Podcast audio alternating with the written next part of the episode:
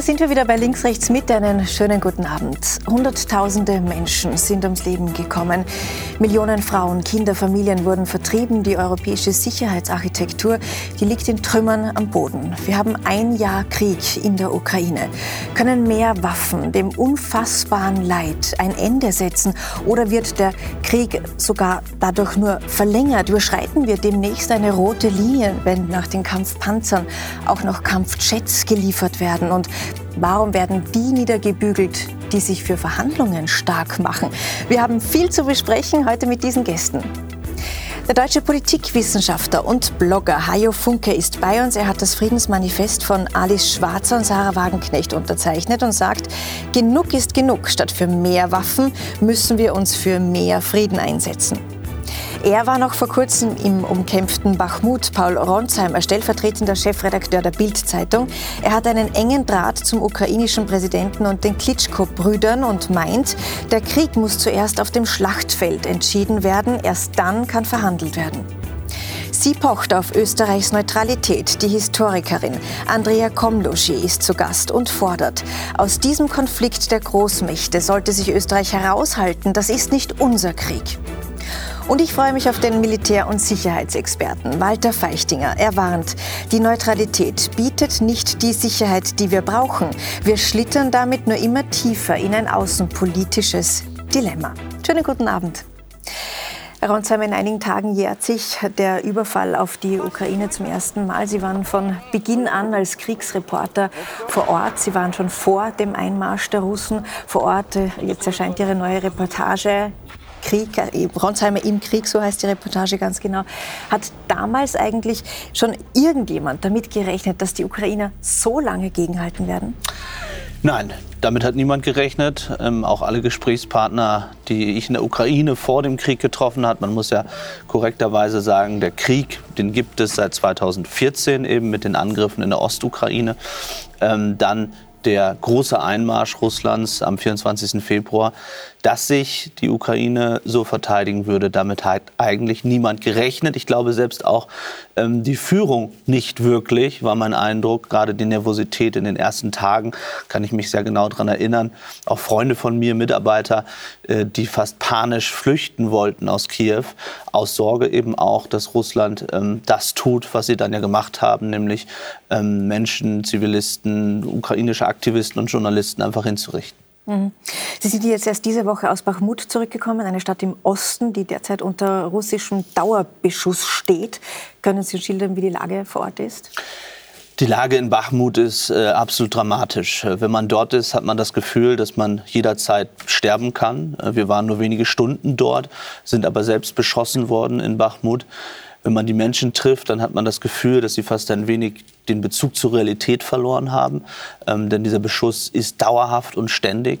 Und Bachmut steht einerseits dafür, ähm, dass Russland langsam vorankommt dort, also Meter um Meter. Es ist äh, Tausende, Zehntausende wohl dort umgekommen, weil eben äh, Wagner-Soldaten an die Front gebracht wurden, teilweise frühe Gefängnisinsassen, ähm, die einfach an die Front geschickt wurden und dann äh, dort gestorben sind. Aber das zahlt sich für Russland aus, so brutal und menschenverachtend äh, das ist. Sie kommen sozusagen wenige Meter weiter.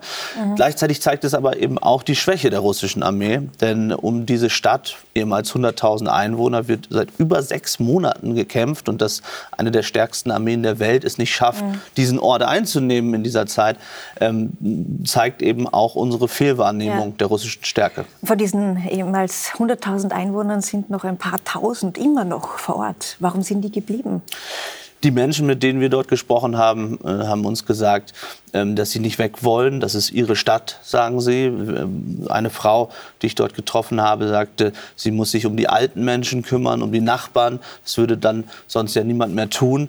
Ähm, und das ist etwas, was man dort die ganze Zeit erlebt. Mhm. Sie haben in den vergangenen zwölf Monaten ja auch immer wieder Interviews mit Präsident Zelensky geführt, mit den Klitschko-Brüdern geführt. Und ähm, wenn jetzt ein äh, Krieg gewonnen werden könnte durch große Reden, dann hätte die Ukraine wahrscheinlich längst gesiegt. Aber so ist es nicht. Was sagen Ihnen denn die Menschen vor Ort? Wie sehr wünschen die sich endlich Frieden für ihr Land? Die Menschen wünschen sich Frieden, natürlich, aber eben keinen Diktatfrieden. Ähm, wir kennen Erhebungen, also Meinungsumfragen in der Ukraine. Bis zu 90 Prozent ähm, der Menschen sagen dort, ähm, dass sie wollen, dass die gesamte Ukraine befreit wird. Wie realistisch das jetzt ist oder, oder nicht, werden wir sicherlich noch diskutieren heute. Ähm, aber ähm, diese 90 Prozent, das ist auch das, was ich auf meinen Reisen wahrnehme, egal wo ich bin. Ja, ich habe zum Beispiel eine Frau wieder getroffen, die ihren Mann in Butscha verloren hat, wo diese unfassbaren mhm. Kriegsverbrechen begangen wurden, Irina. Und ihr Mann wurde einfach von den Russen niedergestreckt dort an dem Haus. Ähm, die haben wir getroffen damals im April und jetzt wieder. Und sie sagte zu mir, weil ich habe hab ihr genau diese Frage gestellt und habe gesagt, wollt wie soll das weitergehen? Wann muss der Frieden da sein?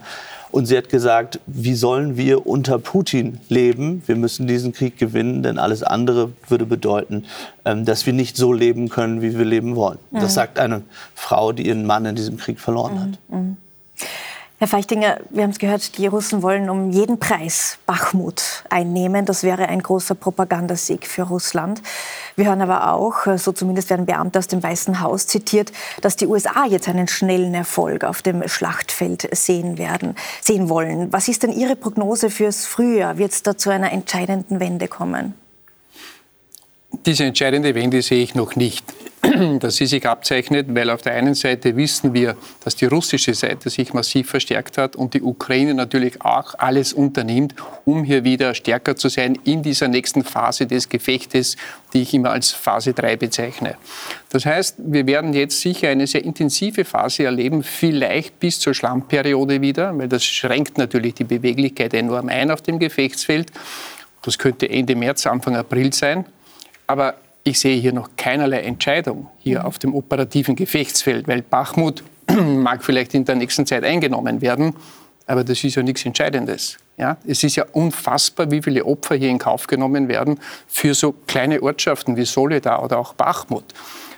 Aber das ist anscheinend wirklich dem russischen Prestigedenken geschuldet, dass man hier um jeden Preis vorwärts kommen will. Und wenn es nur einige Meter am Tag sind oder vielleicht ein halber Kilometer in einem Monat, man muss ja einfach Erfolge vorweisen. Und wir dürfen nicht vergessen, dass ja der Raum Donetsk, also der südliche Oblast, noch immer eigentlich zu 40 Prozent von der Ukraine gehalten wird und nur von, zu 60 Prozent von der russischen Seite. Und solange Präsident Putin trommelt, wir werden zumindest den ganzen Donbass erobern, sehe ich keine Veränderung auf dem Gefechtsfeld selbst, wo beide Seiten versuchen werden, hier dieses Terrain zu halten oder zu gewinnen. Für weitere Operationen, wie es jetzt auch im Raum steht, dass die Ukraine Richtung Krim zum Beispiel vorstoßen könnte, das sind für mich noch eher Spekulationen, weil wir haben hier ein Wettrennen derzeit.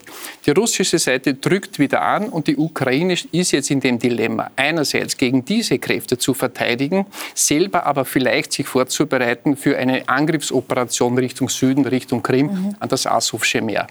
Und ob sie das beide schaffen, das wage ich sehr zu bezweifeln. Vor allem auch deswegen, weil sich ja die Panzerlieferungen doch deutlich verzögert haben mhm. und Munition zur Mangelware wird. Mhm.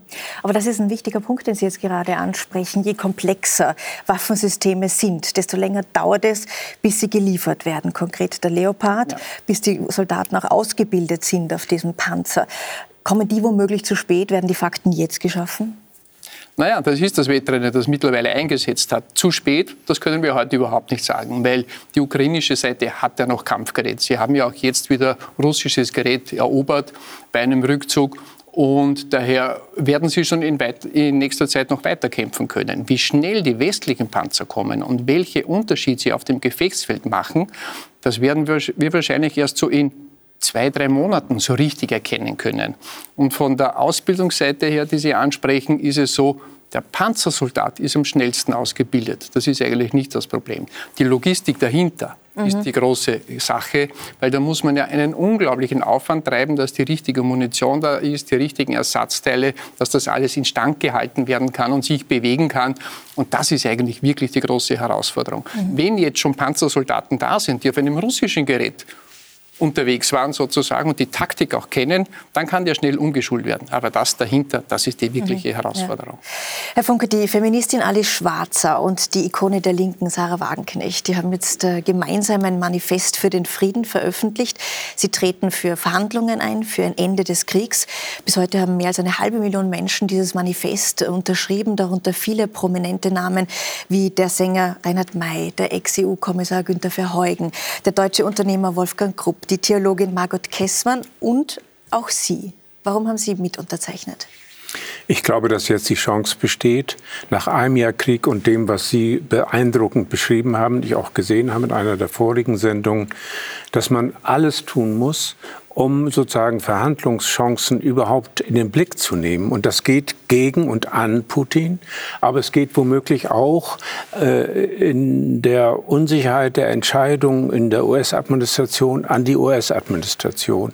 Und natürlich und vor allem äh, gegenüber der Ukraine, dass man mit ihnen versucht zu sehen, unter welchen Bedingungen eine solche äh, Verhandlungsinitiative oder sogar ein Waffenstillstand stattfinden kann. Es ist Zeit. Nach 250.000 oder sehr viel mehr Toten, das ist nicht genau äh, beschrieben. Und wenn Sie äh, die Perspektive aufmachen für die nächsten Monate, dann sind es noch einmal diese Zahl. Gerade in dem, was Sie äh, gerade in dieser Woche beobachtet haben, ist es ja furchtbar. Es ist entsetzlich. Es ist Krieg. Mhm. Es ist wie Verdun. Mhm. Und vor diesem Hintergrund sagt man, okay, sagen Sie, wir äh, fordern die Regierung Scholz und auch Macron und andere auf, alles zu tun, um zu versuchen, eine Unterbrechung dieses Wahnsinns mhm. zu äh, zu probieren. Und dazu dient der Druck ja. von über 500.000 und in ein, zwei Wochen einer Million Unterschriften ja. und der wachsenden Mehrheit in der deutschen und, soweit ich höre, auch in der österreichischen Bevölkerung. Dass es Zeit ist, das sagen eben auch äh, Schwarze und Wagenknecht. Dass es entsetzlich ist, schreiben Sie in dem Manifest. Sie schreiben wörtlich, Frauen wurden vergewaltigt, Kinder verängstigt, ein ganzes Volk traumatisiert. Wenn die Kämpfe so weitergehen, ist die Ukraine bald ein entvölkertes, zerstörtes Land, heißt es in dem Manifest. Aber hört das auf, wenn der Westen keine Waffen mehr liefert? Nein, das sage ich ja auch nicht. Ich sage, äh, ich bin, ich habe unterschrieben nur deswegen, weil Sie auffordern äh, in dem Manifest die Eskalation der Waffenlieferung zu stoppen. Also Kampfjets und mehr, äh, Flugabwehrzonen, wie auch immer. Die Waffen waren wichtig, nur dass das noch mal festgehalten wird in der Debatte.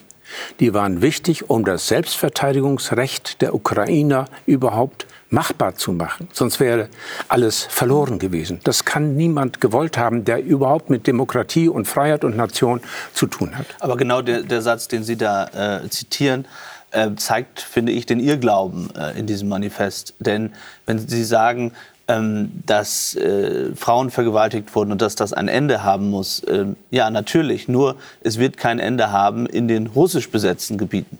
Das heißt, die Ukrainer äh, sagen völlig zu Recht, wie können wir unsere Menschen dort einfach aufgeben, die jetzt von Russland kontrolliert äh, sind, ja. und man davon ausgehen muss, dass Dinge wie in Butscha und in anderen Städten dort weiter tagtäglich passieren ja. und sie sozusagen ähm, Russland äh, völlig ausgesetzt sind. Sie haben völlig recht. Bei einem Waffenstillstand muss berücksichtigt werden, äh, dass dann die Waffen ruhen und durch internationale, wie auch immer. Das ist sehr das schwer. Hat man ja nee, darf ich den versucht. Satz zu Ende ja, ja. sagen? Ja, das, äh, das hat man ja alles versucht, hat nicht funktioniert. Man hat überhaupt nichts ja, nach versucht. Nach Minsk 2014, 2015. Na gut, dann reden wir jetzt über Minsk, aber das ist eine andere Situation. Wir können jetzt gern über Minsk reden. Das Na, vielleicht bringen Sie Ihre Argumentation zu Ende, die, die Sie gerade angesetzt haben. Also, äh, was ich sagen will, ist, wir haben die Chance, zu einem Waffenstillstand zu kommen, wenn der internationale Druck und auch der Druck der Öffentlichkeit wächst.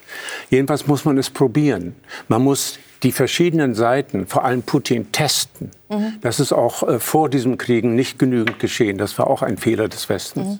Aber vielleicht schauen wir uns mal an, Herr Funke, ähm, was genau Ali Schwarzer und Sarah Wagenknecht äh, Darf ich in das diesem noch Video. Mal sagen? Ja, Sie dürfen nee, nee. gleich. Ne? Äh, es, ist, es geht darum, dass man nicht eine Situation äh, erfährt oder beglaubigt oder sogar unterstützt, die diese Art Butcher-Situation verlängert. Das ist, das ist vielleicht sogar das Schwierigste. Glaub, das und dazu muss ein Waffenstillstand dienen. Das heißt, die Waffen und die Oppression der, der Russen muss dann unterbrochen ja. werden durch, wie auch immer, internationale Truppen und dergleichen. Und das sehen die beiden, Ali Schwarz und Sarah Wagenknecht, genauso. Und das schauen wir uns jetzt gemeinsam an.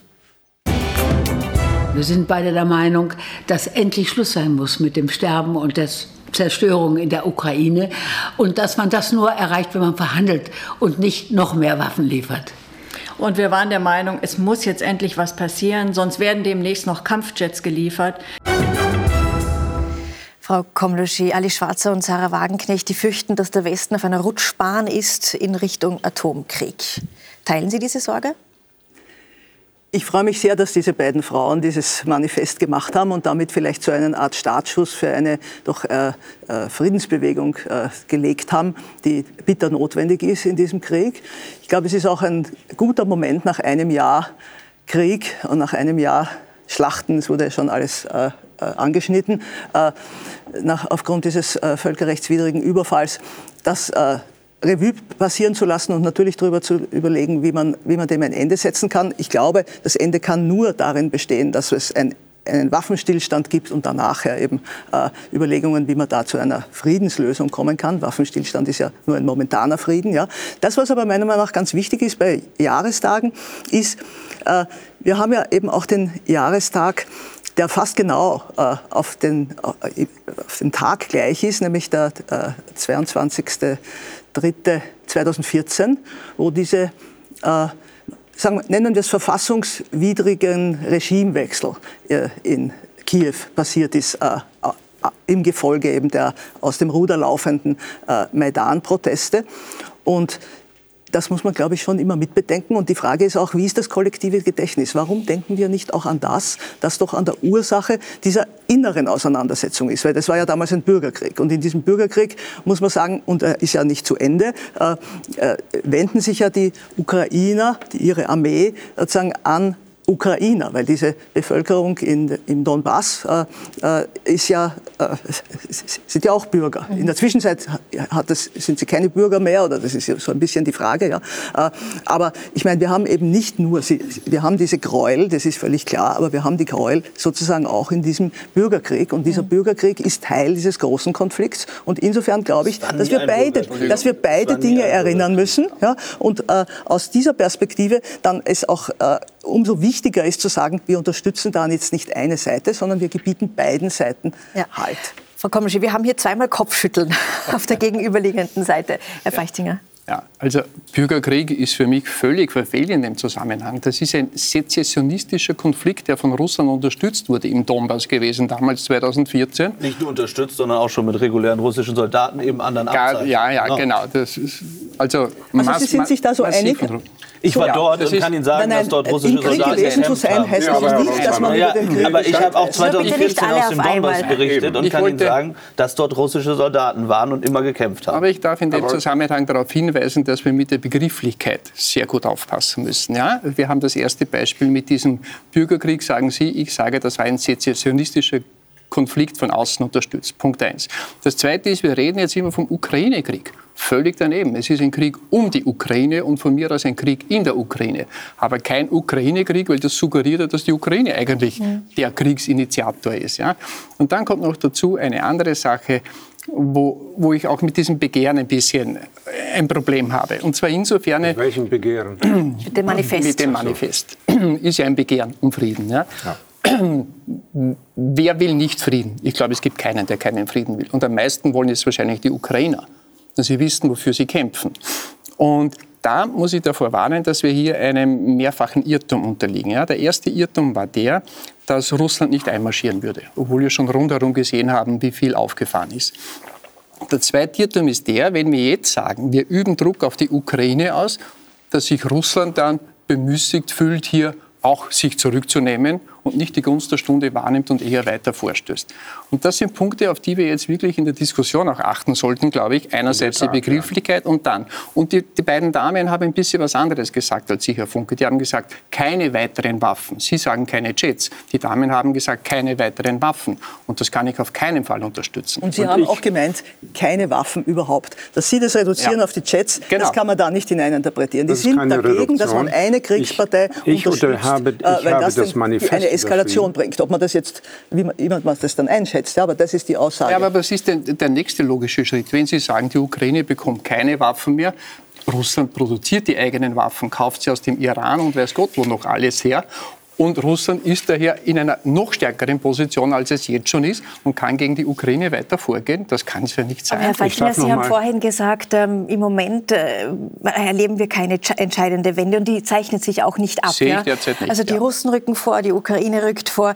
Ähm, und die Ukrainer sagen selbst, sie bräuchten eigentlich zehnmal so viele Waffen, wie sie jetzt bekommen haben, äh, um die Russen zurückzudrängen, hinter die Grenzen ja. zu drängen. Aber die Munitionsdepots im Westen, die leeren sich. Also was bringt bringen dann Waffenlieferungen, außer das Leid zu verlängern? Wir dürfen ja nicht von der Maximalvorstellung von Präsident Zelensky ausgehen, dass sie das komplette Gebiet zurückerobern können, inklusive Krim und dergleichen. Es geht nach wie vor darum, einen weiteren Vorstoß Russlands eigentlich zu verhindern und vielleicht Voraussetzungen zu schaffen für Gespräche, Verhandlungen, vielleicht Gebiete sogar zum Teil zurückzugewinnen. Das ist die Herausforderung der nächsten Zeit. Und wenn Jets schon jetzt gefordert werden, dann ist das für mich nur der Grund, dass man hier die Debatte um Unterstützung weiter am Laufen hält. Es ist ja jedem klar, dass Jets, vor allem wenn sie westlicher Bauart sind, nicht von heute auf morgen ins Land kommen können und die ganze Ausbildung und wieder die kritische Infrastruktur dahinter mitgeliefert wird. Das ist für mich nur, um die Debatte am Laufen zu halten. Eigentlich verwunderlich, dass man noch keine, keine Kampfhubschrauber gefordert hat, weil die würde man in dem Gefecht ja noch viel mehr brauchen eigentlich. Also. Auseinanderhalten Jet, glaube ich, ist derzeit nur, um die Debatte am Laufen zu halten. Was wirklich dringend gebraucht wird, sind Panzersysteme und Luftabwehrsysteme, Fliegerabwehrsysteme gegen diese unglaublichen Bedrohungen und, und, und Vernichtungen der kritischen Infrastruktur. Die ersten Kampf, darf ich nur sagen, die ersten Kampfjets... Frau Komlosch, Herr Funke war zuerst okay, dann, und, und gerne, ja. dann gerne. Der Oberbefehlshaber der ukrainischen Armee hat gefordert, das Zehnfache und mehr dessen, was jetzt 25, 50, 100 an Kampfpanzern gefordert wird. Um überhaupt eine Offensive, da sind wir ähnlicher Meinung, äh, in Richtung Süd- oder Südosten zu starten zu können. Das heißt, wir müssen mit Mark Melle, den haben Sie ja gesehen vermutlich auch, äh, wir müssen von einem Patt ausgehen. Und das Patt impliziert, dass sich wenig bewegt, und äh, es eine schlechte Utopie ist zu glauben, wir können das gesamte Gebiet jetzt wieder militärisch befreien. Sie haben gesagt, auf dem Schlachtfeld soll es entschieden werden. Ja, wie viele Jahre soll das noch brauchen? Und es geht nicht ohne im Grunde einen NATO-Einsatz und das heißt die Eskalation. Vor diesem Hintergrund ist dieses Manifest formuliert worden und habe ich es unterschrieben. Und da steht wörtlich, nicht Waffen, was auch Frau äh, Schwarzer gesagt haben mag, sondern die Eskalation der Waffenlieferung. Das ist das Entscheidende. Und es richtet sich an Scholz. Es war übrigens schon vor dem Panzerdeal, der nicht fun richtig funktioniert hat, wie äh, der Verteidigungsminister der Neue sagt, äh, er wundert sich über alles Mögliche zwischen den NATO und um diese Durchsetzung des Panzerdeals.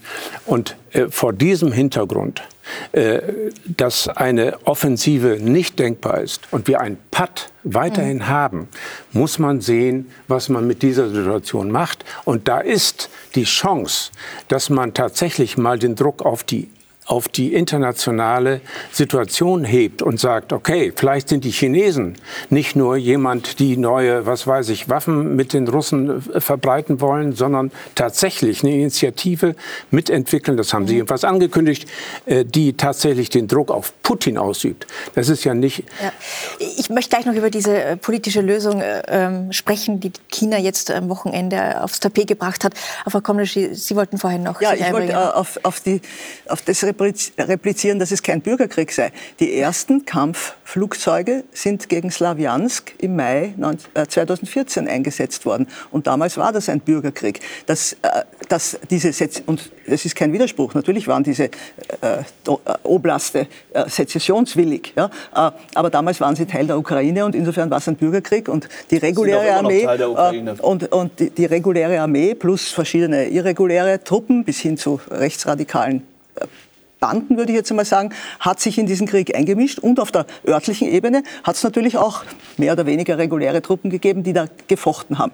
Dass äh, Russland da eine unterstützende Rolle gespielt hat, das will ich nicht äh, äh, leugnen, aber das ist nicht ein russischer Krieg in der Ukraine gewesen. Das ist erst jetzt entstanden Gut, durch, aber Frau den, durch den Einmarsch. Ja? Fakt ist, am 24. Februar vor einem Jahr ist Russland einmarschiert in die Ukraine und Fakt ist auch, dass wir seither die roten Linien immer ein bisschen nach hinten verschoben haben haben. Ja, also nehmen wir Deutschland, nehmen wir Berlin. Am Anfang ging es nur um Helme, dann ging es um leichte Waffen. Jetzt sind wir bei schweren Waffen, bei Panzer, bei Kampfjets ja, angekommen. Und ich eigentlich auch nicht auf nein, den Ich möchte meine reduzieren. Frage bitte zu Ende äh, sprechen. Auf der Münchner Sicherheitskonferenz, jetzt dieses Wochenende, Herr Ronsheimer, Sie waren äh, die ganze Zeit vor Ort. Da fordert der ukrainische Vizeregierungschef auch Streumunition und Phosphorwaffen. Für diese Forderung habe ich überhaupt kein Verständnis und äh, das war auch zu spüren ähm, bei der Münchner Sicherheitskonferenz. Also da war wirklich äh, Ruhe im Saal und Unverständnis äh, über diese Forderung. Ich glaube, ähm, dass dazu niemand im Westen bereit ist. Das ist, glaube ich, voll, vollkommen Das ist klar. etwas, wofür wir Russland verurteilen Absolut, und was genau. völkerrechtlich verboten Absolut. ist. Absolut. Deswegen wundere ich mich auch darüber, dass man solche Forderungen auch noch vor so einem ähm, wichtigen internationalen äh, Publikum stellt. Ähm, und äh, das äh, muss kritisiert werden und äh, das wird auch nicht passieren. Das muss man mal festhalten. Da, das wird nicht passieren. Ähm, die zweite Sache, ähm, Sie sprechen die roten Linien an. Ähm, bin ich auch Ihrer Meinung. Ich glaube, ähm, dass es falsch ist, immer wieder, also ich glaube, man sollte eine rote Linie äh, dort aufstellen, wo man weiß, dass man sie nicht überquert. So. Und ich glaube, das ist ganz klar keine NATO-Soldaten, keine Beteiligung ähm, von Deutschland, von Großbritannien und so weiter im Krieg in der Ukraine. Was Waffensysteme angeht, ähm, unabhängig von dieser äh, falschen Forderung, glaube ich, muss man sich daran orientieren, ähm, was die Ukraine braucht. Und ich würde nicht ausschließen, dass es irgendwann soweit sein kann, dass eben Jets gebraucht werden. Und ich verstehe nicht in der Debatte, ähm, warum man vorher gesagt hat, auch in Deutschland auf gar keinen Fall Kampfpanzer. Das wäre eine schlimme Eskalation. und jetzt macht man das Gleiche wieder mit den Kampfjets. Also äh, am Ende muss die Ukraine klar sagen, äh, was sie brauchen. Und dann müssen wir darüber diskutieren, mhm. ob wir das umsetzen können. Aber ist es nicht naiv zu glauben, wenn wir jetzt die Panzer schicken und womöglich auch Jets schicken, dass Putin dann kleinlaut das Feld räumt? Nein, er soll Wird er nicht versuchen, mit allen Mitteln da zurückzuschlagen? Natürlich, aber das versucht er ja bereits ähm, seit einem Jahr mit mit allen Mitteln.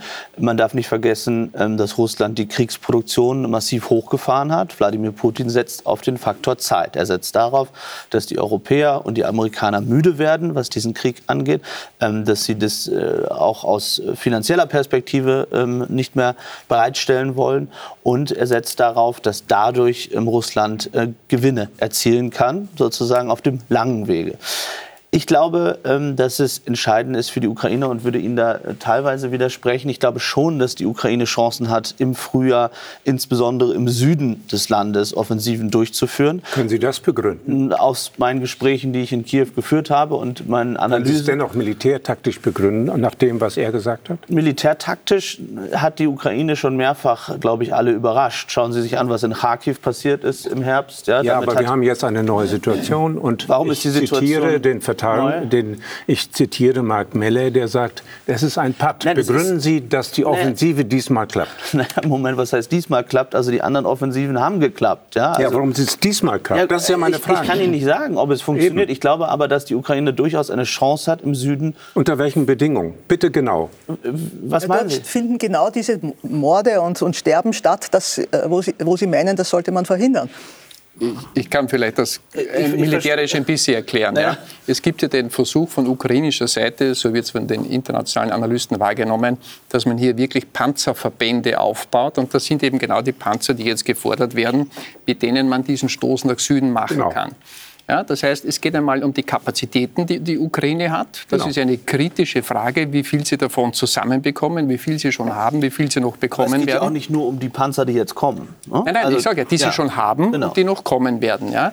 Und das ist dann das Wettrennen gegen die Zeit, weil ja natürlich Russland sich dagegen rüstet und Vorbereitungen trifft. Eben. Wir wissen schon seit Monaten, dass hier auch Verteidigungsstellungen gemacht werden und dergleichen. Das ist ein gewisses Wettrennen. Also es gibt sicher keine Garantie, aber es gibt klare Hinweise darauf, dass die Ukraine hier entsprechende Angriffsvorbereitungen trifft. Und ja, glaub, aber Sie sind das, doch nicht realistisch. Nicht? Warum sind wenn Sie nicht realistisch? Das, wenn, nicht das, wenn nicht das Zehnfache an Panzern dessen, was der Oberbefehlshaber der ukrainischen Armee will, kommt. Und das kommt nicht. Jedenfalls nicht unter den Moment, Bedingungen, Moment, die ich aus der genau Sicherheits... Sie müssen darf ich mal den... Genau nee, nee, nee, also die Sicherheitskonferenz... Aber Herr Saluschny meinte die, die Einnahme nicht des so. Nein, Herr Ronsheimer, nicht so. Sondern die Sicherheitskonferenz also, selbst hat nichts naja, nichts, nichts dazu beigetragen, nichts dazu beigetragen, dass man annehmen kann, dass eine solche Offensive mit dem Zehnfachen dessen, was, was wir gegenwärtig haben und erwartet werden kann, erfolgen kann. Insofern ist das ist das nur Luft und keine Strategie, was Sie vorschlagen. Keiner hat davon gesprochen, dass die Sicherheitskonferenz irgendwas verändern würde. Ich weiß nicht, wo die Naivität herkommt. Und das Zweite ist, das ist keine Naivität. Doch. Ich sage nur, auch da Jetzt gibt es keine Hinweise. Mal, Im Gegenteil. Aussprechen lassen. Also, und Herr Saluschny hat mit der Panzerforderung gemeint, dass mit dieser Anzahl das gesamte Land bis zur Krim zurückerobert werden kann. Wovon, das geht schon mal gar nicht. Wovon ich gesprochen habe, ja, aber Sie müssen ja genau bleiben, ist, dass Bin eine, ich ja. nein, sind Sie nicht, dass eine Offensive im Süden, zum Beispiel bei Melitopol, möglich wäre. Herr Feichtinger. Ich darf nur dieses Zehnfache ein bisschen in den Raum stellen, weil Zehnfache stimmt nach meinem Wissensstand überhaupt 300, nicht, sondern 300 Kampfpanzer, 500 bis 800 Schützenpanzer, 500 Artilleriesysteme. Genau. Wir haben derzeit Zusagen bei Kampfpanzern in der Größenordnung ungefähr von 150, also die Hälfte. Für die nächsten drei Monate, ja, ja. allenfalls. Ja, aber davon reden ja. wir ja. Ja? Aber das ist keine Frühjahrsoffensive mehr. Ja, aber 1 zu 10 stimmt in dem Fall nicht, sondern die es Zusagen, würde ich sagen, es ist die gegenwärtige Beobachtung, 1 zu 10, die vielleicht sogar 1 zu 15. von dem, was gefordert wurde. Und was jetzt noch dazugekommen ist, eine andere Artilleriemunition, die bis 150 Kilometer schießen kann und die wahrscheinlich die russischen Truppen wieder in arge Bedrängnis bringt, vor allem in den rückwärtigen Positionen in den Versorgungseinrichtungen. Aber also so schlecht 1 zu 10 ist es sicher nicht, aber es ist das große schlimmer. Fragezeichen zeigen, welche Kapazitäten tatsächlich kommen. Aber dann erklären Sie uns doch noch kurz, Herr Feichtinger, wenn wir hier immer über Kampfjets reden und Sie ja. haben vorher noch Kampfhubschrauber äh, eingeworfen. Was würden die denn für einen militärischen Vorteil bringen? Warum will die Ukraine überhaupt Kampfjets? Jetzt rein aus militärischer Sicht. Aus militärischer Sicht ist natürlich ein Kampfjet ein Waffensystem, ein Waffenträger. Man kann damit Raketen bis weit in die gegnerische, auf die gegnerische Seite hineinschießen. Man kann gegnerische Systeme direkt bekämpfen, Artilleriesysteme, weil das alles ganz hochintelligente Raketensysteme sind, die diese Jets verschießen können und die dann eben aus der Luft Bodenziele bekämpfen oder Luft-Luft-Ziele bekämpfen. Das heißt, die machen schon auf dem Gefechtsfeld dann auch einen Unterschied, wenn man diese Systeme hat. Aber sie sind auch unglaublich gefährdet selbst, weil natürlich die russische Seite ja auch eine Fliegerabwehr hat und selber wieder hinüberschießen kann. Das heißt, für mich ist eigentlich die Jetlieferung nicht das Entscheidende im, innerhalb des nächsten halben, dreiviertel Jahres. Warum dann der Kampfhubschrauber? Der Kampfhubschrauber ist einer, der viel näher am Ort des Geschehens ist und hier feindliche Panzer bekämpfen kann mhm. und auch Stellungen ein bisschen in der Tiefe. Und das wäre eigentlich, ich würde mal sagen, ganz einfach, eine Panzerwaffe aus der Luft, die hier am Boden massiv wirksam werden kann. Mhm. Jetzt äh, lehrt uns aber auch die Geschichte, äh, steht der Tropfen hüllt den Stein. Zelensky wollte den Leopard. Er war lang genug sehr hartnäckig, jetzt hat er ihn. Wird das womöglicherweise mit den Kampfjets auch so sein? Darf ich mich einmischen in diese... Äh, Wenn Sie auf die äh, Frage äh, antworten. Äh, das war ja, nein, nein, es ist auch ein bisschen ein Kommentar zu dem, was die Herren liefern, nämlich da über Waffensysteme und äh, mögliche Erfolge oder Misserfolge zu sprechen. Ich gebe zu bedenken, auch unter, der, unter dem Aspekt dieses Friedensmanifests, dass natürlich jeder Erfolg jeder Seite und jeder Misserfolg jeder Seite immer auf dem Boden äh, die Zivilbevölkerung und natürlich auch eine Reihe von, von, von sozusagen Kämpfenden killt. Ja? Also von daher finde ich, gibt es gute Gründe zu sagen, dieses Morden soll nicht weitergehen und nicht, auch nicht zu irgendeinem Punkt, wo man sagt, da können dann bessere Friedensbedingungen äh, ausgehandelt werden. Aber was ich schon zu bedenken gibt, ist, der Krieg findet ja nicht nur in diesen Niederungen, also des täglichen Schlachtens statt, sondern der findet äh, insofern auch statt, als es ja doch auch eine geostrategische Auseinandersetzung ist, wo eben Russland, die USA, die EU und so weiter, äh, eben auch China und so weiter äh, sich einmischen. Aber die, der Westen mit dieser Unterstützung der Ukraine, das halte ich für den, einen wirklich den totalen Zynismus, dort eigentlich die, die das zu unterstützen, dass die Ukraine sich verteidigen will gegen den Angriff, das ist, ist legitim. Aber dass man das eigentlich dann benutzt, um die Ukraine sozusagen für westliche Ziele in einer äh, geostrategischen Auseinandersetzung ein, äh, sozusagen zu kämpfen, das finde ich zynisch. Und man muss ja sehen, es findet ja der Kampf zum Beispiel auch statt bei dem Anschlag zum Beispiel auf Nord Stream. Und diese ganze Energieinfrastruktur, das ist ja eigentlich auch ein Teil dieser kriegerischen Auseinandersetzung. Ich rede jetzt nicht von den Sanktionen, ja, ja. Sondern von diesem Angriff. Äh, abgesehen zum Beispiel von dem Angriff auf die, auf die Brücke bei Kertsch. Ja. Äh, diese großen Bombardements der, der, äh, Russlands äh, ist natürlich eine Katastrophe, aber muss man sagen, die sind losgegangen, wie eben auch eine zivile Infrastruktur in, äh, in, in, zwischen Russland und der Krim äh, bombardiert wurde. Ja? Aber, und, aber ich finde, wir sollten diese über, Auseinandersetzung über die, über die Pipelines äh, und die Tatsache, dass die Amerikaner wollen, dass ihr äh, äh, Gas verkauft wird und nicht das russische und damit die Europäer in die Mangel nehmen, um zu sagen, äh, wie, wie, bringen die euch dazu, die alt mhm. äh, eingespielten Beziehungen mit Russland auf dem Energiesektor zu kappen? Ja, das sollten wir eigentlich in die Überlegungen mit reinbringen, äh, weil weil da, sonst ist es zu eng. Natürlich ist es interessant, was ein Kampfpanzer kann, aber... Äh nein, nein, der große Zusammenhang ist sicher wichtig, da gebe ich Ihnen ja vollkommen recht. Wir haben nur jetzt einmal dieses eine Detail beleuchtet. Ich nehme an, wir kommen noch zum großen Bild. Ja, und das große Bild ist, es kommt jetzt endlich Bewegung, auch in eine Debatte um eine politische Lösung. Neben Schwarzer Wagenknecht hat auch der deutsche Philosoph ähm, Jürgen Habermas seinen Beitrag dazu geleistet mit einem Gastbeitrag in der Süddeutschen Zeitung. Und kurz gesagt, auch er empfiehlt Verhandlungen und er sagt etwas äh, Spannendes. Er sagt, diese Entscheidung sollte nicht nur bei der Ukraine liegen, diese Entscheidung soll auch ein Stück weit beim Westen liegen, denn durch diese Waffenlieferungen trägt der Westen eine Art Mitverantwortung. Hat er recht, Herr Onsheimer? Ich glaube, dass ähm, es falsch ist zu sagen, dass die USA oder Deutschland ähm, den Ukrainern sagen können, ob sie sich weiter verteidigen dürfen oder nicht, um es jetzt mal äh, zugespitzt zu formulieren. Wo, glaube ich, ähm, es durchaus aber eine Debatte geben wird, ist eben die Frage, ab einem bestimmten Zeitpunkt. Ich glaube, dieser Zeitpunkt ist noch nicht gekommen, weil man sehen wird, ähm, was im Frühjahr, im Frühsommer passieren wird.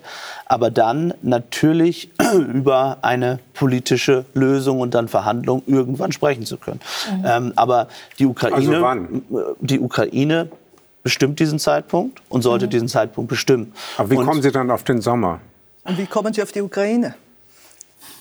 Äh, das sind jetzt, das verstehe ich jetzt nicht. Wie komme ich auf die Ukraine? Eine, eine Frage nach der anderen. Zeitpunkt bestimmt.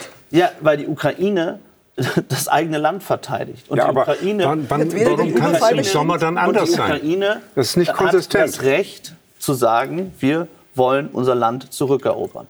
Oder wollen Sie der Ukraine dieses Recht absprechen? Nein, aber die politische Lösung soll im Sommer oder irgendwann kommen, jedenfalls jetzt noch nicht. Unter welchen Bedingungen dann bitte, Herr Ronsheimer? Die Ukraine glaubt, das kann ich Ihnen sagen, was äh, ich in Kiew ähm, mit den Entscheidungsträgern ähm, diskutiert habe, gehört habe, interviewt habe, dass sie in der Lage ist, im Frühjahr, Frühsommer eine Offensive durchzuführen.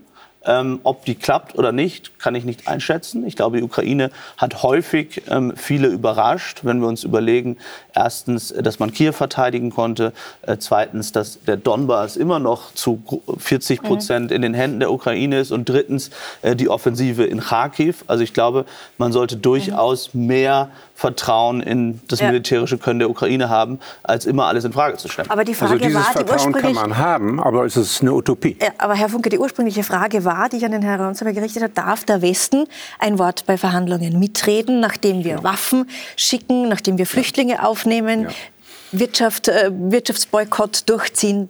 Darf der Westen mitreden? Er darf mitreden. Das ist eine Mitverantwortung, die Habermas sehr genau und sehr präzise formuliert hat, auch in Achtung der Interessen der Ukraine, auch in Achtung der Interessen äh, der ukrainischen Menschen.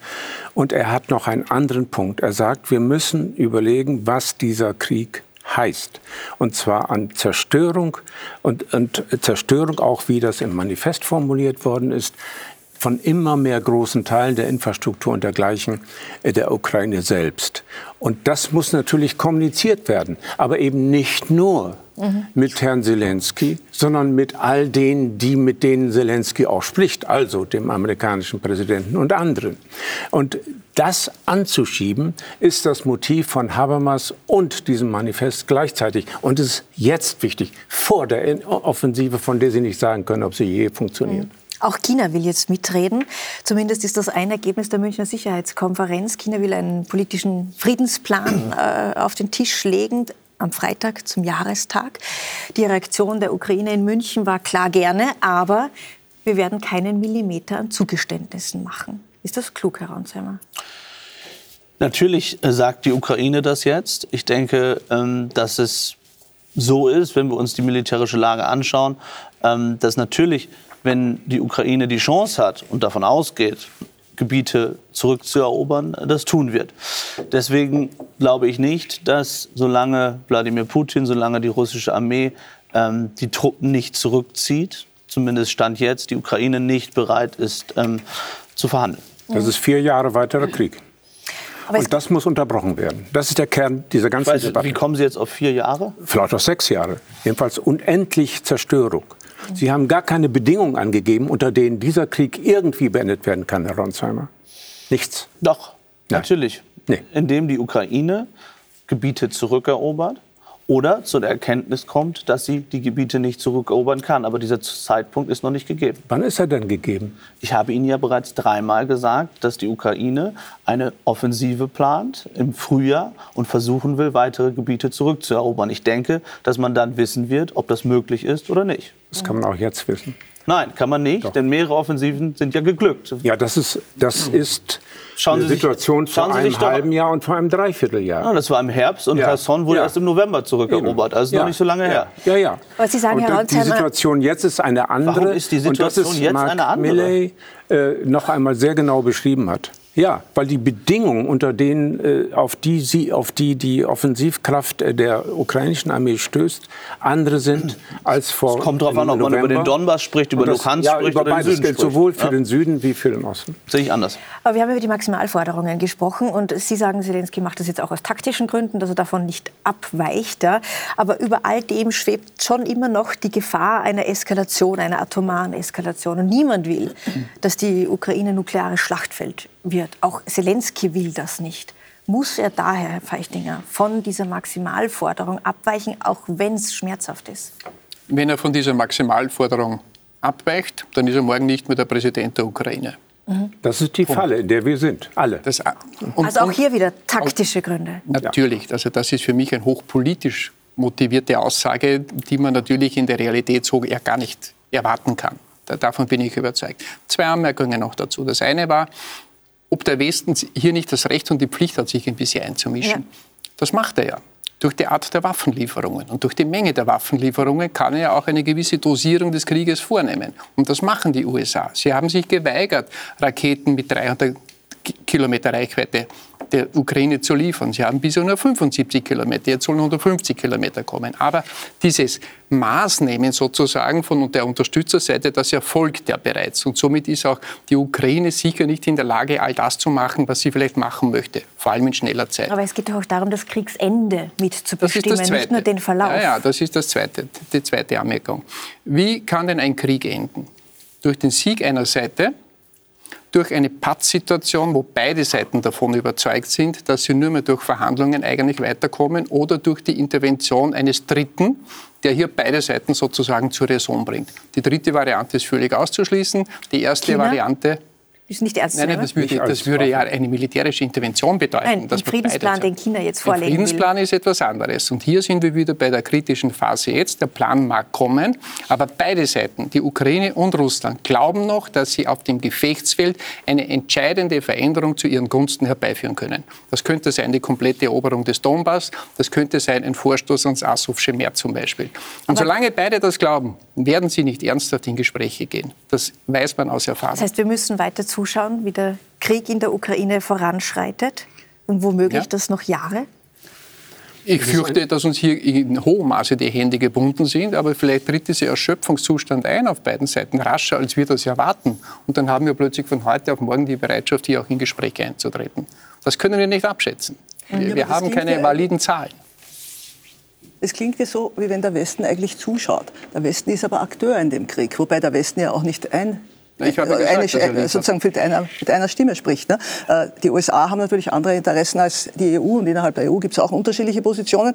Aber dieser Krieg zum Beispiel, den die USA mit der Sprengung dieser Pipeline, und das ist jetzt äh, seit dieser Dokumentation von dem äh, von dem Seymour Hirsch, äh, Seymour Hirsch äh, zwar noch nicht bewiesen, aber sagen wir mal stark untermauert, dieses Argument, dass das eine, äh, eine Tat ist, die die USA machen. Und das ist ja eigentlich eine Tat, die sie nicht nur gegen Russland machen, obwohl das natürlich ein für alle Mal diese Möglichkeit des, der Gaslieferungen stoppt, sondern es ist natürlich auch eine Tat, die gegen sozusagen Deutschlands wirtschaftliche Interessen, EU-wirtschaftliche Interessen und vor allem eben auch die Möglichkeit äh, einer, äh, eben einer europäischen Einigung ist. Ja. Aber diese, diese Kräfte sind alle dabei und ich würde sagen, ich meine, ich finde, wenn man über Ende spricht, muss man natürlich immer im Auge haben, wie so ein Krieg begonnen hat. Und der Krieg hat natürlich begonnen in dem Sinne, dass die NATO durch die Osterweiterungen sozusagen Russland, wenn man so will, auf die Pelle gerückt ist. Ja. Äh, der Krieg äh, hat auch dadurch äh, stattgefunden, dass die EU über dieses Assoziierungsabkommen die Ukraine in eine Situation gedrängt hat, wo sie sich nicht als Mittler fühlen kann, sondern wo sie sich für die eine oder andere Seite entscheiden muss. Ja. Und das hat ja im Prinzip diese Maidan-Ereignisse ausgelöst. Und insofern ist es meiner Meinung nach die Pflicht des Westens, eben nicht diesen Krieg weiter zu ermöglichen und damit dieses unendliche Leid, sondern zu sagen, stopp, wir wollen jetzt einfach äh, äh, sozusagen eine Situation, wo wir ein, eigentlich eine Friedenslösung äh, diskutieren, die nicht vor Ort ist, sondern, sondern ja, aber alles. dann machen wir es ganz konkret. Mhm. Zelensky hat im Herbst per Dekret beschlossen, er spricht nicht mit Putin. Er will nicht mit Putin verhandeln, per Dekret. Der Kreml sagt auf der anderen Seite, wir verhandeln nur zu unseren Bedingungen. Also wie wollen Sie die beiden Partner an einen Verhandlungstisch bekommen? Ja, ich meine, sagen wir so, mir persönlich, ich bin ja nicht in der Lage, das in irgendeiner Weise zu beeinflussen, aber, aber ich finde, es ist erfreulich, wenn sich Akteure finden, ob das schon in der Türkei gewesen ist, auch der, der israelische Ministerpräsident hat äh, Avancen gemacht, ja, äh, aus, aus dem globalen Süden, wo ja äh, keine Freude über den Krieg ist, äh, aber doch nicht diese totale Verurteilung Russlands, sondern ein Verständnis eigentlich auch für diese bedrängte Lage äh, in der Russland sich befindet, gibt es verschiedene Avancen. Die chinesische, die Sie erwähnt haben, ist ja jetzt das, das jüngste am Tisch. Ja. Äh, also von daher äh, finde ich, müsste, müsste sich eigentlich auch, der, auch, auch westliche Länder, die da willens sind und nicht nur eben auf ihre Gas-Öl-Interessen oder auf ihre Rüstungslobbys schauen, ja, äh, dazu aufringen und zu sagen, es reicht jetzt. Wir haben einiges erreicht, wenn man so will. Ja. Wir haben ein Land, das wir wieder aufbauen können und so weiter. Also es ist ja nicht so, dass, dass niemand profitiert von diesem Krieg. Ja. Aber es sollte jetzt einfach aufhören, weil das Leiden doch zu groß ist. Also die Großmächte sollten da einwirken, Herr Funke? Er hat ein Dekret unterschrieben, aber zugleich im März, April vorigen Jahres äh, Verhandlungen unterstützt, die fast zu einem Ergebnis gekommen ja. sind. Äh, und dann die, zuvor die Initiative des Minister, damaligen Ministerpräsidenten von Israel, Bennett, die sehr genau nachgezeichnet mhm. worden ist von ihm selbst. Und er gesehen hat, äh, dass die Amerikaner nicht so recht wollten zu diesem frühen Zeitpunkt. Die sind gespalten. Und äh, die Chance besteht, um es kurz zu machen, dass heute äh, durch den verstärkten Druck auch der Europäer womöglich die US-Administration sagt, okay, Zelensky, wir setzen uns zusammen, um die Bedingungen zu klären, die für euch möglich sind, diesen Krieg zunächst einmal zu unterbrechen, und zwar unter Bedingungen, unter denen kein zweites Butcher, kein drittes Butcher passiert. Mhm. Das muss man denken dürfen und den Druck dafür erhöhen, dass man diesen furchtbaren Krieg endlich, den Sie so scharf und genau beschrieben haben, unterbricht. Mhm. Mich würde interessieren, ähm, wie man das sicherstellen kann aus Ihrer Sicht, solange Wladimir Putin Präsident ist. Denn wenn wir uns anschauen, was nach 2015 passiert ist. Ja? Also schauen wir uns an, ähm, dass man dann versucht hat, wieder eine Friedensverhandlungen und an den Tisch und so weiter. Die, die, die Ukrainer, die Ukrainer ähm, sagen, das ist ein weiteres Argument, äh, warum man Sorge hat, ähm, dass wenn sie sich sozusagen jetzt auf Verhandlungen und dann auf einen Waffenstillstand ähm, einstellen würden, dass dann Russland diese Zeit nutzt, um militärisch nachzurüsten mhm. ähm, und dann mit noch mehr Kraft äh, wieder anzugreifen. Das ist eben die gerne. große Sorge. Ich antworte gerne. Die Situation 2014, 2015 ist eine andere. Es war der Versuch der Garantiemächte Frankreich und Deutschland zusammen mit der Ukraine und Russland Minsk herzustellen. Es lag nicht nur an den Russen, dass das schiefgegangen ist. Das ist eine eigene Debatte. Ich will nur sagen, man hätte, wenn die Franzosen, die Deutschen, die Garantiemächte waren, sehr viel schärfer drauf gedrungen gegenüber beiden dann wäre Minsk nicht so gescheitert, wie es gescheitert ist. Aber das es gibt ja noch, einen. aber es das gibt ja noch mehr Beispiele. Also wenn Sie sich anschauen, also nur die Frage, auf was kann sich die Ukraine verlassen? Wenn Sie sich anschauen, 1994 äh, Rückgabe der Atomwaffen, äh, Russland Sicherheitsvertrag und die Garantie, man würde äh, die Ukraine nicht angreifen. Wieder- Also davon gibt es ja ganz viele Beispiele, die zeigen, dass die Ukraine eben Russland gar nicht vertrauen Ja, kann. sich Ja gut, fühlt. unter Ja. diesen Bedingungen ist gar keine, gar keine Lösung äh, da. Das ist hermetisch, wie Sie das vorstellen. Nicht hermetisch, ich beschreibe nur die Lage. Gibt, es gibt, das ist die Lage, die, wie sie äh, Zelensky sieht, das haben Sie ja sehr gut beschrieben.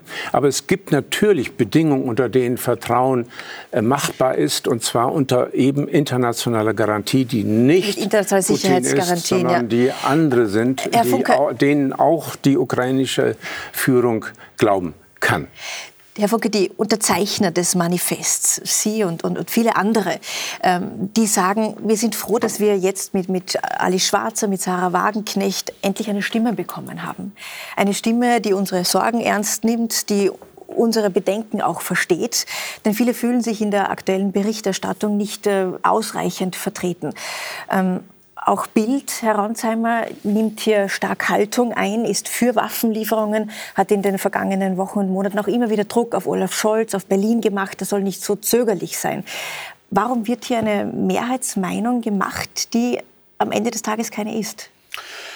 Also wenn Sie jetzt sich die aktuellen Umfragen anschauen in Deutschland, Ist dann- erstmals eine Mehrheit gegen Waffenlieferungen. Naja, wenn, also wenn wir uns die Leopard-Umfragen anschauen, ähm, dann gab es eine knappe Mehrheit dafür, zumindest in Deutschland. Ich weiß nicht, wie es in Österreich war. Nun natürlich, ich glaube, Bild Österreich hat einfach äh, um eine Meinungsumfrage ging es ja.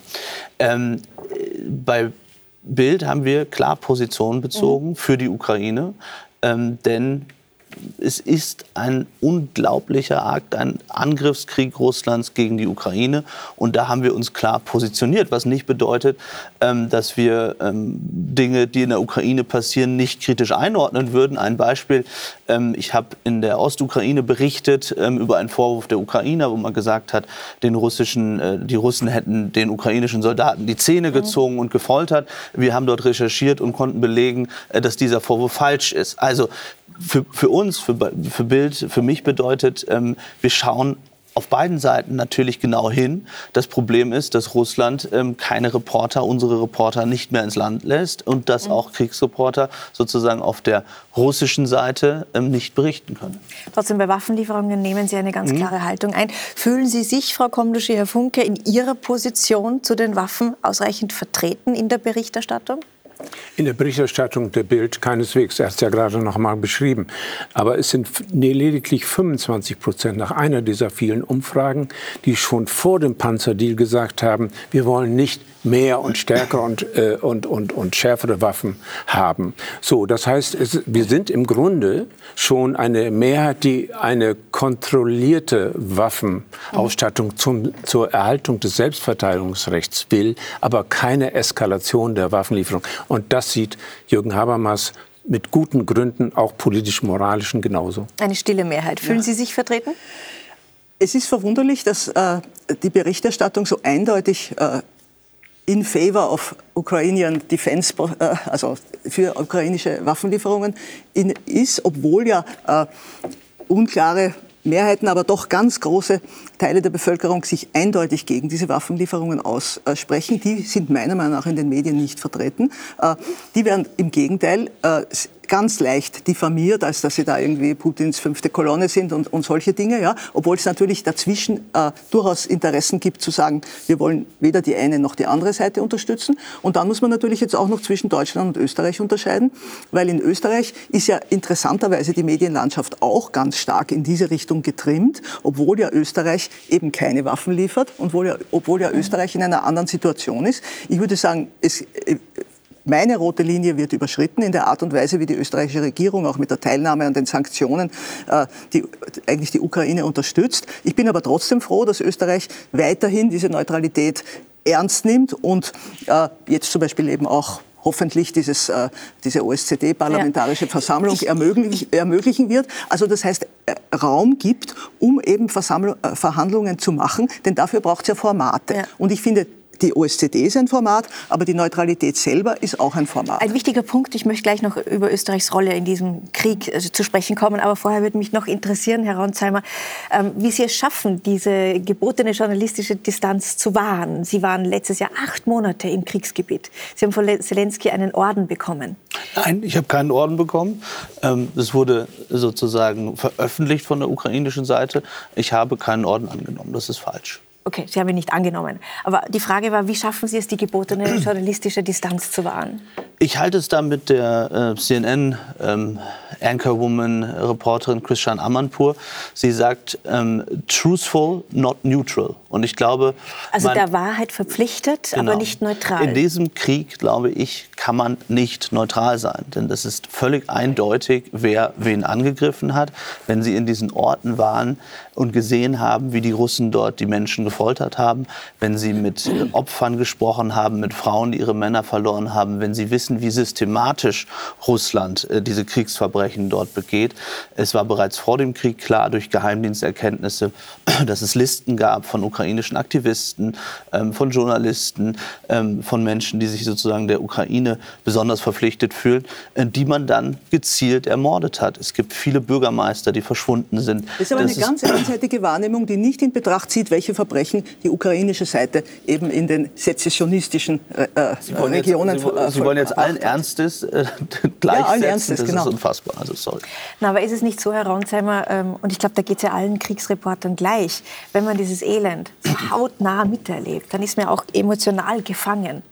Und je näher man dran ist, desto mehr verschwimmt ja auch ein Bild. Ja, bin ich auf der Seite von Herrn Ronsheimer. Ich finde auch eine Neutralität, die das ganz nur mit Distanz beschreibt, ist gar nicht angemessen. Ich finde Ihre Identifizierung äh, mit dem Leid der Ukrainerinnen und Ukrainer, wie Sie es erleben, völlig äh, d'accord.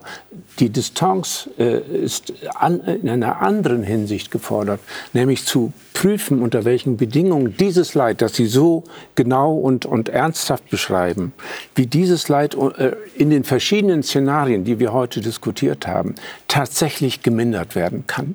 Das ist das, was uns eint und das, was, weswegen ich, und nur, dies, nur deswegen ich dieses Manifest unterschrieben mhm. habe, weil es äh, zu testen ist, ob es nach einem Jahr doch zu Verhandlungsinitiativen kommen kann. Weil äh, jemand wie Habermas, der sozusagen durch äh, die, die Kriegserfahrung hindurchgegangen ist, sagt, wir müssen politisch-moralisch gucken, wo wir unsere Mitverantwortung nicht nur für die Deutschen und nicht nur wegen des, des Eids, das Herr Scholz äh, auf die Republik äh, äh, geschworen hat, sondern wegen äh, der Ausdehnungsgefahr einerseits und mhm. wegen der Intensivierung der, des Mordens und Tötens in den nächsten Monaten. Deswegen bin ich so skeptisch mit der nächsten Offensive und dann wird es besser. Das, das ist im Zweifel zu ziehen, das wissen wir nicht so sehr es dann und wann im letzten Jahr gelungen ist. Und das ist sozusagen der Kern des Appells. Ich, ich möchte sagen, es wird nicht besser, es wird klarer. Die Verhältnisse werden klarer. Das ist, glaube ich, das, was ja. beide Seiten sich irgendwie erwarten von den nächsten Monaten damit sie eben dann wissen, wie sie sich in diesem Krieg weiterverhalten. Genau. Keiner von uns, glaube ich, ist gegen Gespräche oder Verhandlungen. Ich am allerwenigsten. Ich habe 25 ja, Jahre Konfliktmanagement gemacht und sehr viele Analysen dazu. Also das ist ja vollkommen klar. Ich ja. habe aber auch lernen müssen, dass es Situationen gibt, wo die Konfliktparteien nicht dazu bereit sind. Und ich fürchte, in so einer Situation befinden uns. Jetzt haben wir eine Chance, dass sie womöglich bereit gemacht werden können. Sobald Dieses, Sie die, das müssen wir den ersten ernsthaften Wenn wir Verhandlungs- ernsthaft nicht und Gesprächspartner auf russischer Seite haben, bin ich sofort bei Ihnen. Gut. Frau Komloschi hat einen wichtigen Punkt angesprochen. Österreichs Rolle in diesem Krieg wird seit einem Jahr heiß diskutiert. Wir sind militärisch neutral. Die wird nicht diskutiert. Also ich höre immer wieder Diskussionen dazu. Ja? Für Sie zu wenig diskutiert, Herr Feichtinger. Ähm, Fakt ist, wir sind militärisch neutral, wir sind aber nicht politisch neutral. Wir stehen offiziell an der Seite der Ukraine. Schauen wir uns das mal gemeinsam an. Seit 1955 gilt in Österreich die immerwährende Neutralität. Doch seit dem Beginn des Ukraine-Kriegs im Februar 2022 ist alles anders. Denn auch wenn Österreich keine Waffen liefert, wir müssen die Sanktionen und Maßnahmen finanziell mittragen.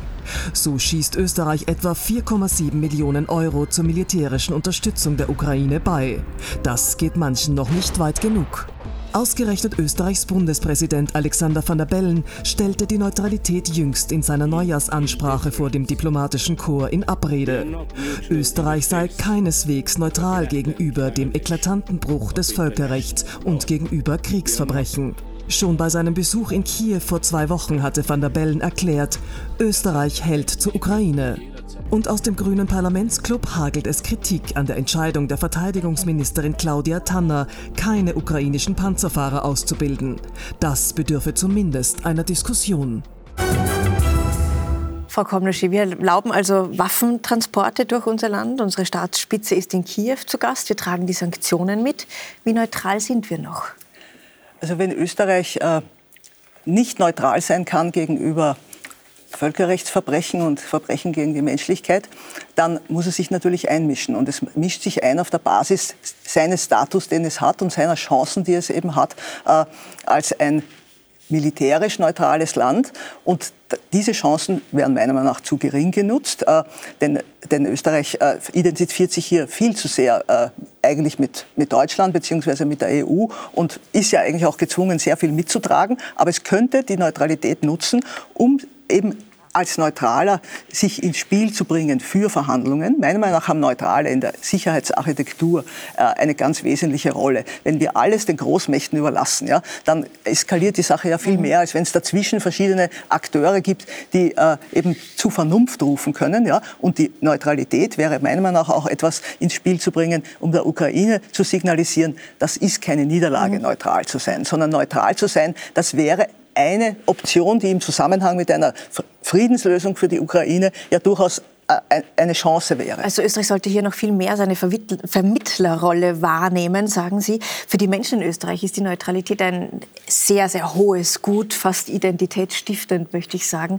Laut einer aktuellen äh, Umfrage von OGM sagen aber derzeit 63 Prozent der Menschen in Österreich, dass sich unsere Politiker in Österreich nicht mehr neutral verhalten, Herr Feichtinger. Ist es also so, wie Außenminister Blinken zu Außenminister Schallenberg gesagt hat, ihr seid neutral, ohne neutral zu sein?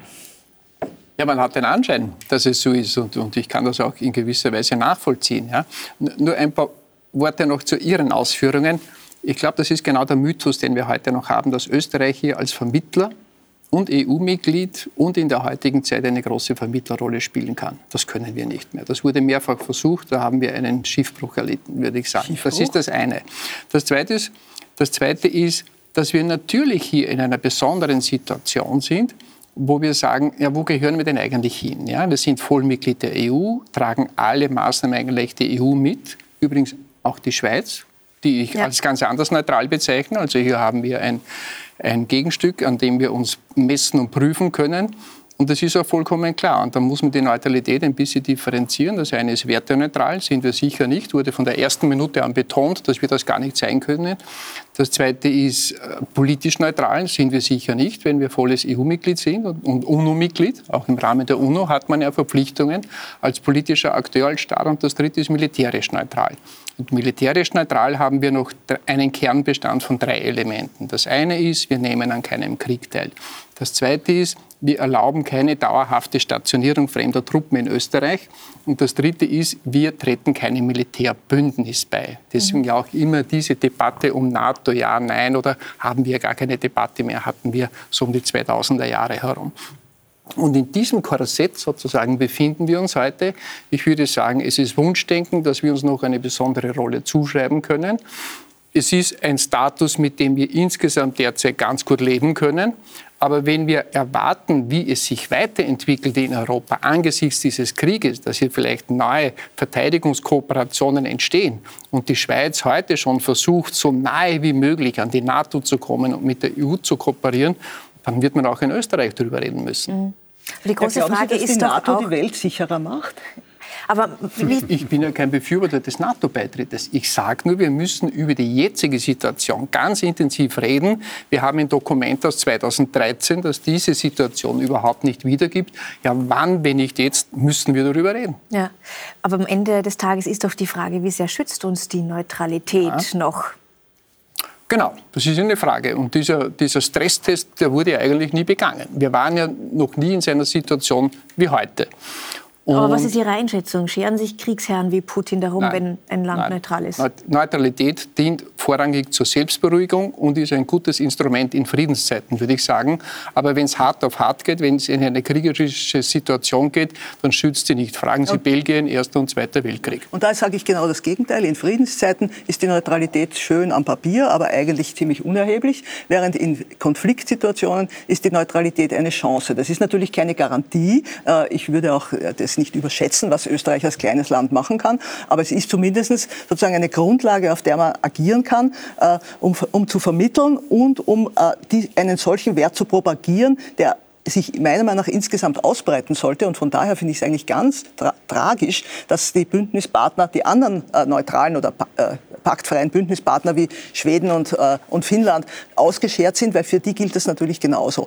Und es ist nicht so, dass Putin darauf wartet, nach Finnland einzumarschieren. Dann müssten Sie ja auch für eine heftige Debatte sein über den Wert und den Nutzen und die Defizite der Neutralität. Weil genau das ist es, was derzeit in Österreich initiiert wird dass Sie Ihre Argumente einbringen können, jeder, der sich dazu berufen fühlt, seine Argumente einbringen kann, damit wir einen Status quo des Nutzens der Neutralität unter den heutigen Rahmenbedingungen haben. Dafür bin ich, da, da, bin ich ganz bei Ihnen, habe gar nichts dagegen, sofern das nicht als äh, Deckmäntelchen verwendet wird, um einen NATO-Beitritt zu Das darf es auf keinen Fall zu, sein. Zu ja, das, das wäre völlig verkürzt. sind die Österreicherinnen ja. und die Österreicher ganz einig. Äh, ich will auch nicht einen ganz. anderen, ja doch in dieser Frage, nicht NATO und äh, in, der, in der anderen Sache von äh, der Bedeutung der Neutralität. Ich habe gelernt während dieses Krieges, dass es sinnvoll sein kann, neutral zu sein. Die, die Haltung der Inder, die Haltung Südafrikas und die Haltung Brasiliens, Vertreter des globalen Südens, von größter Bedeutung auch für Russland, kann wirken, wenn man den Wert mit der Neutralität verbindet, diesen Krieg einzudämmen. Und da kann dann Österreich auch eine gewisse Rolle spielen, zumal die internationalen Institutionen der UN und des OSZE ja. hier in diesem Ort beheimatet sind. Standort Wien ist sehr wichtig. Herr Ronsheimer, zum Schluss noch Ihr Blick auf die österreichische Rolle in diesem Krieg. In München hat der Vorsitzende der Sicherheitskonferenz Christoph Heusgen gesagt, er versteht nicht, wieso Österreich so auf diese Neutralität beharrt. Wie sehen Sie das? Ich glaube, da sollte man sich als Deutscher nicht einmischen. Das ist eine österreichische Frage. Ich verstehe nicht so ganz, warum Herr Heusgen das gemacht hat. Äh, was ich interessant fand, ähm, war der äh, etwas äh, peinliche Versuch von Karl Nehammer am Anfang des Krieges ähm, in, Wieso nach, Moskau, nach Moskau zu reisen. Ja, also zuerst war er in Kiew. Ja, zuerst war er in Kiew, aber auf mich wirkte das wie eine völlig schlecht vorbereitete Reise, ähm, ohne wirkliches Ziel, ohne wirklich Hat zu wissen. Hat ihm aber ein Deutscher dazu geraten? Das weiß ich nicht, wer ihm dazu geraten hat. Sie wollten sich doch nicht einmischen hier in die österreichische naja, Ich, ich habe mich auch nicht in die Frage eingemischt, sondern nur beschrieben, äh, wie ich den Besuch von Herrn Nehammer ja. empfunden habe. Gut, ich bedanke mich an dieser Stelle. Herr Feichtinger, ein Schlusswort? Den sehe ich wieder davon. ganz anders, weil das war in einer Phase, wo man gesagt hat, keiner sagt Putin, was wirklich passiert. Und in dem Zusammenhang habe ich diese Reise als sehr nützlicher gefunden, wenn er ihm wirklich alles gesagt hat, wie wir das sehen. Das wissen wir nicht. Aber für diesen Moment bedanke ich mich recht herzlich für die Diskussion heute Abend. Nächsten Sonntag begrüßt Sie hier wieder mein Kollege Michael Fleischacker. Ich wünsche Ihnen eine gute Zeit, eine gute Woche und jetzt eine gute Nacht. Auf Wiedersehen.